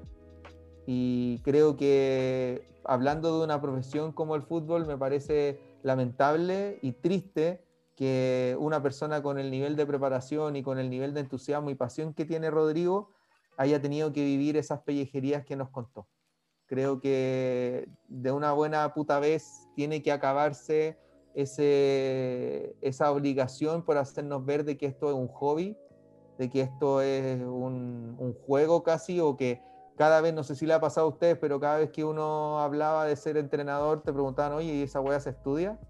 Porque vaya que se estudia, vaya que, que, se investiga, vaya que se. Por lo menos los que amamos de esta weá y que nos gusta darle otro cariz, puta, nos dedicamos harto tiempo y, y en el caso de él tuvo una profesión previa como ser profesor de educación física tenía que alimentar una familia, tenía que sostener un estilo de vida, en muchas ocasiones le tendió la mano a, sus propios dirigidos y, viéndose en esas circunstancias creo que a mí poderosamente me llama la atención eh, el mensaje de evitar romantizar la precariedad, de evitar seguir romantizando esto de tener que comer mierda para, para llegar a algún lado. Creo que se hace muy necesario que valoremos al profesional del fútbol, de que cuidemos eso, e, esto que tanto amamos como una herramienta necesaria de eh, abordaje económico y laboral, de protección, y que también eh, de una buena manera se vaya eh, estructurando una política que nos permita poder dedicarnos para que la formación sea un proceso y no sea una casualidad nomás. Eso. Puta, es que ahí en, ahí tenéis que abarcar a todos los jóvenes que trabajen ligados a la pedagogía porque mm, de verdad que no es algo que se valore mucho. O sea, hay, que hacer un cambio bien grande, importante, eh, a otro nivel, creo. No solamente en el fútbol ocurre, a eso voy. Y no por eso va a estar bien. Pero sí, es una de las cositas destacables de, de las que dejó Rodrigo, en el fondo de dar cuenta, así como, como el capítulo se llama La historia de un marciano, es dar cuenta de, del camino recorrido y valoro mucho eso, que, que, sea alguien como nosotros, que quiso empezar a hacer esta cuestión de forma seria, profesional, se preparó y estuvo dispuesto a, a cruzar ese camino y a empezar bueno, desde escuelas de fútbol hasta terminar bueno, pasando por fútbol universitario, por fútbol femenino, por nivel selecciones, por fútbol profesional.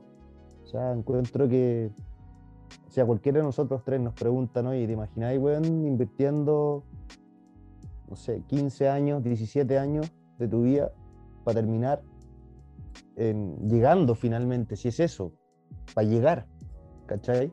Para llegar, donde muchos, donde muchos llegan solamente por el nombre.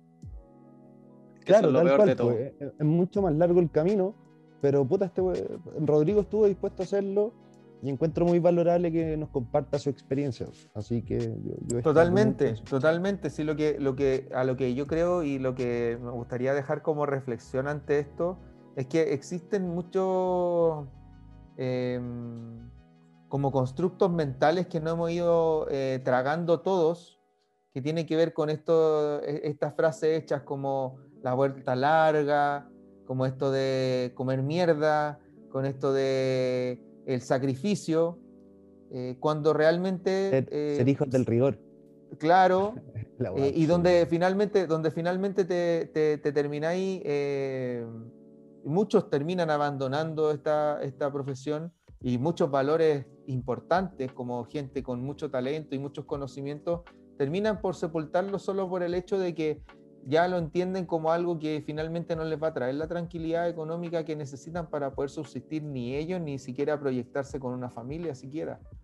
Entonces, cuando, y, estoy, y estoy quizás siendo reduccionista en cuanto a la, a, la, a la, conversación que tuvimos con Rodrigo, pero creo que una de las reflexiones que más me deja desde el punto de vista humano, el hecho de que nosotros los entrenadores de fútbol muchas veces también tenemos que tener ese, ese, ese respeto por nuestra, por, nuestra eh, tranquilidad, con nuestra vida aparte del fútbol, de manera que podamos realizar un- una, una gestión y un trabajo exhaustivo en lo que más nos apasiona, porque claramente esto es una pasión que, que inició desde chico, desde pendejo, pateando una pelota y que termina por eh, con- constituirse en esto que, que- que- que somos ahora como entrenadores, pero que finalmente si queremos vivir de esto, vamos a tener que hacer, eh, no, no- vamos a tener que hacer casi que eh, sacrificios eh, no solamente a nivel personal, sino que también arrastrar con nosotros a otros más.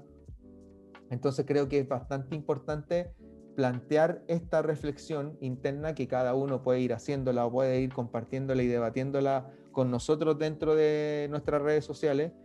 Eh, pero creo que es bastante injusto que ocurra lo que, lo que señaló Nicolás, que personas que únicamente por el nombre, que únicamente por haber sido futbolistas profesionales, tengan asegurados ciertas cosas y ciertos episodios que a nosotros nos costarían décadas de nuestra vida, muchos sacrificios, muchas derrotas eh, y, y también pérdidas, que no, sola, no tienen que ver únicamente con un resultado, sino que tienen que ver con eh, experiencias de vida y de, y de, y de cuestiones que también no- no- nos parecen muy relevantes.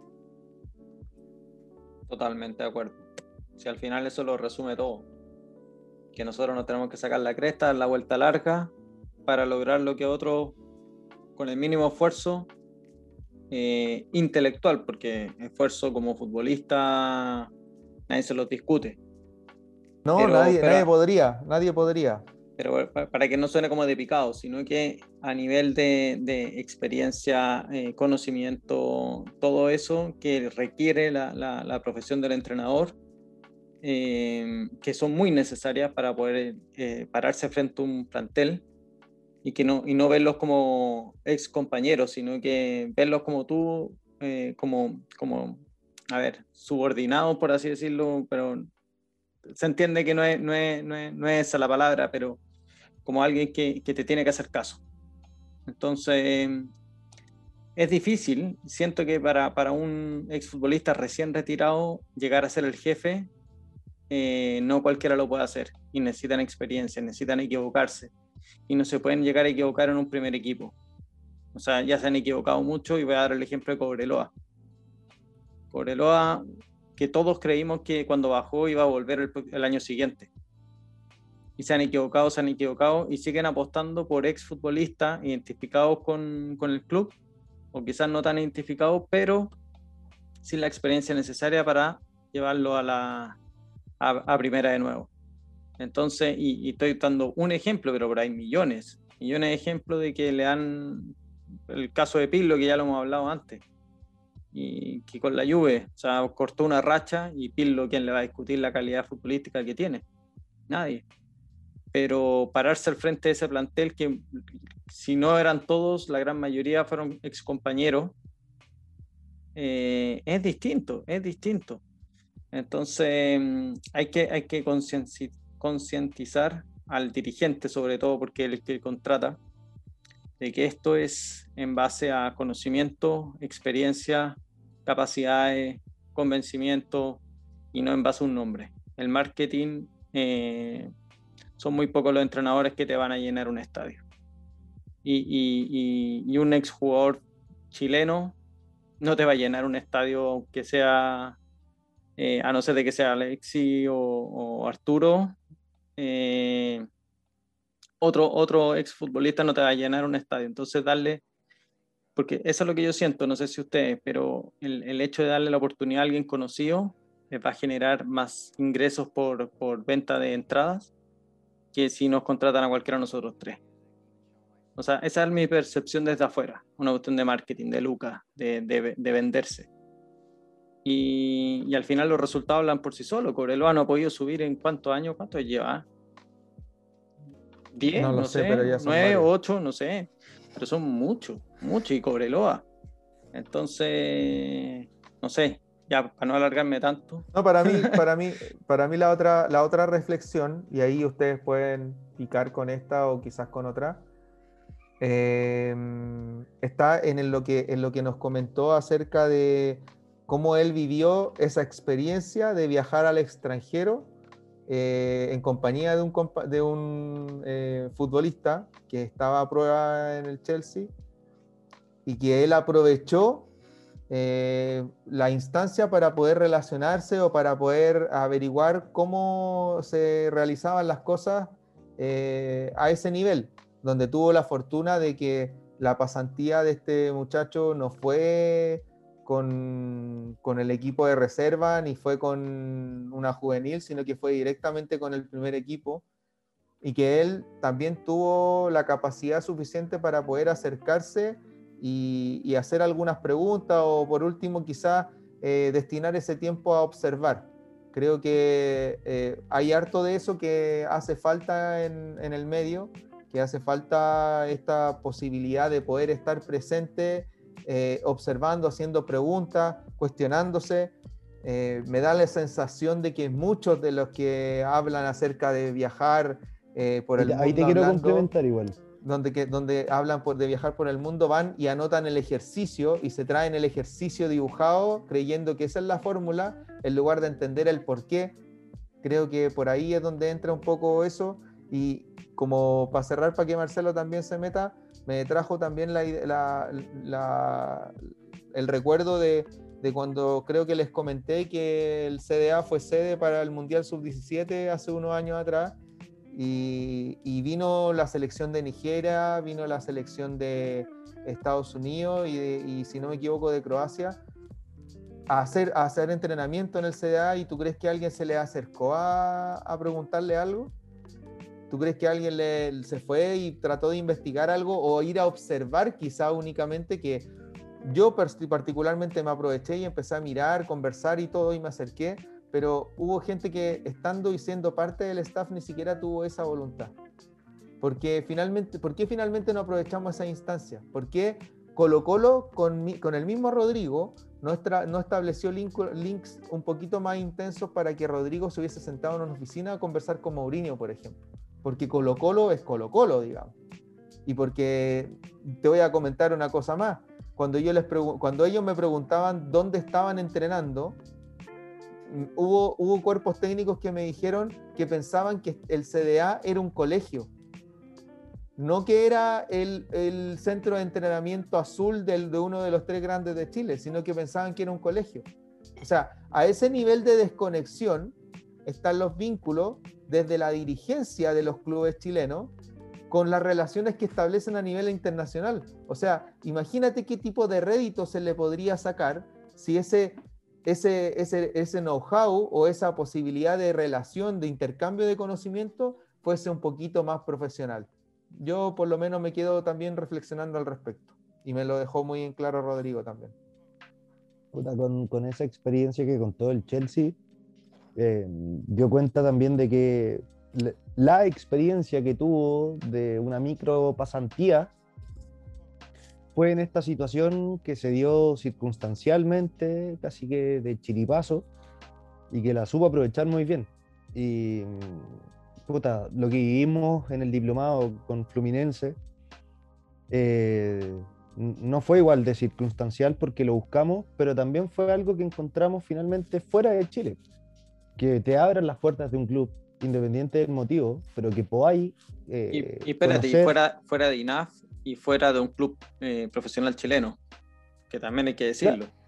Sí, pues tal cual. Pues. Entonces, puta, te encontráis con, con- con ese contraste y, y- y obvio que bajonea, pero por un lado tenía un margen de desarrollo tan grande, weón, tan grande, para poder, weón, hacer, hacer bien las cosas de una vez, que la experiencia de Rodrigo da cuenta de, de puta, de que el panorama no ha cambiado, weón, en todo este tiempo. Si él, él lo contó, esto, esto fue Esa, hace mucho es tiempo atrás, ¿cachai? esa es una de las razones más frustrantes. Ten toda la razón, Marcelo.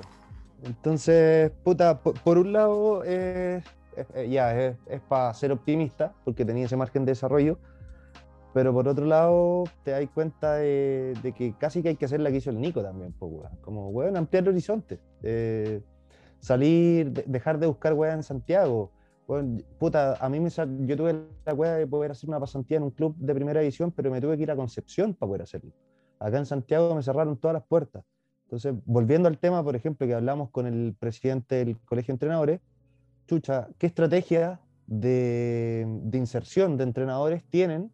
¿Cuál, cu- ¿Qué estrategias de vínculos, ¿cachai? Con, de los entrenadores, de los, de los formados en INAF, con, con, con el campo laboral eh, real, weón, no la escuela de fútbol, real, ¿cachai? Como el fútbol competitivo, ojalá, y el, el fútbol profesional, eh, existen. Mm, puta, Son sería bueno pocas, que pero- diseñaran, que planificaran, que... Pero tú, Nico. Marcelo, yo me acuerdo que hace años atrás me salió la opción de poder ir a cadetes de Antofagasta. Y yo iba feliz, feliz. Ya, ya, ya. Pero, ¿Y, y te pegaste el pique? no, no, no. Pregunté cuánto pagaban, no me alcanzaba ni para arrendar una pieza. Ah, claro. Entonces, donde uno, y ahí es donde uno vuelve al, Puta primer punto, de- al que- primer punto de la reflexión de esto, po, que finalmente es una romantización de la precariedad, en donde el entrenador, o sea, el entrenador de fútbol eh, está en un escalafón muy precario de lo que significa eh, la responsabilidad económica que puede eh, asociar a su ejercicio profesional, en donde tenéis que tomar la decisión de, ya, ¿me fogueo o no me fogueo? Me, si, si me fogueo, implica que voy a tener que ganar dos chauchas y probablemente vaya a tener que sacrificar el objetivo de pareja, el objetivo familiar, la posibilidad de vivir en, circunstancias cómodas, eh, o tener que dedicar el tiempo que me sobra o que, o que me queda posterior a la jornada laboral a tener que ejecutar otras tareas y no dedicarle tiempo a la reflexión de lo que tengo que hacer para que mi proceso formativo y mi proceso de, de ejercicio en el fútbol sea mejor. Porque a, a ti, eh, aquí en Chile, y no- me imagino que en otras latitudes también ocurre, pero eh, basándonos en lo que los tres conocemos, aquí en Chile se, se da, da, da como la sensación de que eh, se entiende el ejercicio de ser entrenador como esas únicas dos horas donde tú estás ahí enfrente al, al plantel.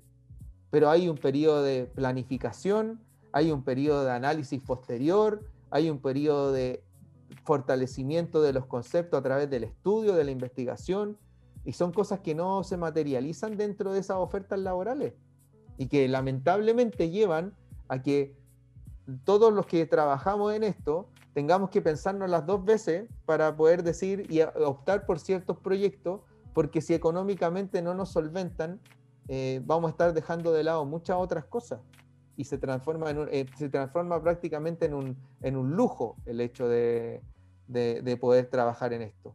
Y, por eso, y ahí donde, y ahí donde, mira, llegué a otro punto, y ahí donde me- más me molesta toda esta circunstancia, porque claro, nosotros tenemos que especializarnos, tenemos que estudiar, tenemos que demostrar que somos buenos, tenemos que pa- capacitarnos, tenemos que foguearnos, tenemos que eh, tratar de darnos esa vuelta larga.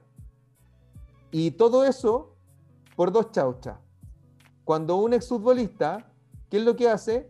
Dice, le dice a la, a la dirigencia del club, no te preocupes, no me paguen nada, yo necesito eh, tener eh, experiencia en esta, en esta categoría para po- posteriormente poder dedicarme a primera división o a lo que se quiera. Porque yo no conozco hasta el momento, y en esto voy a seguir con la línea de lo que hemos estado hablando, de que hay que sacarse, eh, hay que ponerse los pantalones para hablar en este podcast. Yo no conozco a ningún exfutbolista, ninguno, ¿Cómo Que que, hay que haya sacarse, weón? ponerse, ponerse. Ah, ya. Ah, ya. ponerse los pantalones. Ahora eh, estamos en confianza, dale nomás. El- no conozco a ningún exfutbolista chileno que haya dicho, mi objetivo como entrenador de fútbol es el fútbol formativo. el Todos Seba, el Seba apuntan- Barriento. Seba Barriento es uno. Ya, Pero es, mira, es el único. mira, ni siquiera lo conozco, weón. Ni siquiera lo conozco. Está Y en y- Católica. Y, y- y él, y él, este, o sea, él puede ser esa excepción a la, a la regla, pero todos los demás aquí optan. Optan a tratar de sacar, un sacar eh, esta experiencia para poder eh, ir llegando rápidamente a, una primera, a, una- a un primer equipo. Entonces, finalmente, ¿por qué a, a nosotros se nos limita? Porque finalmente le decimos, ¿sabes qué? Mira, te presento este proyecto, yo hago esto, sé esto, puedo ejecutar esto. Ah, pero este weón. Pero ¿a quién le he ganado?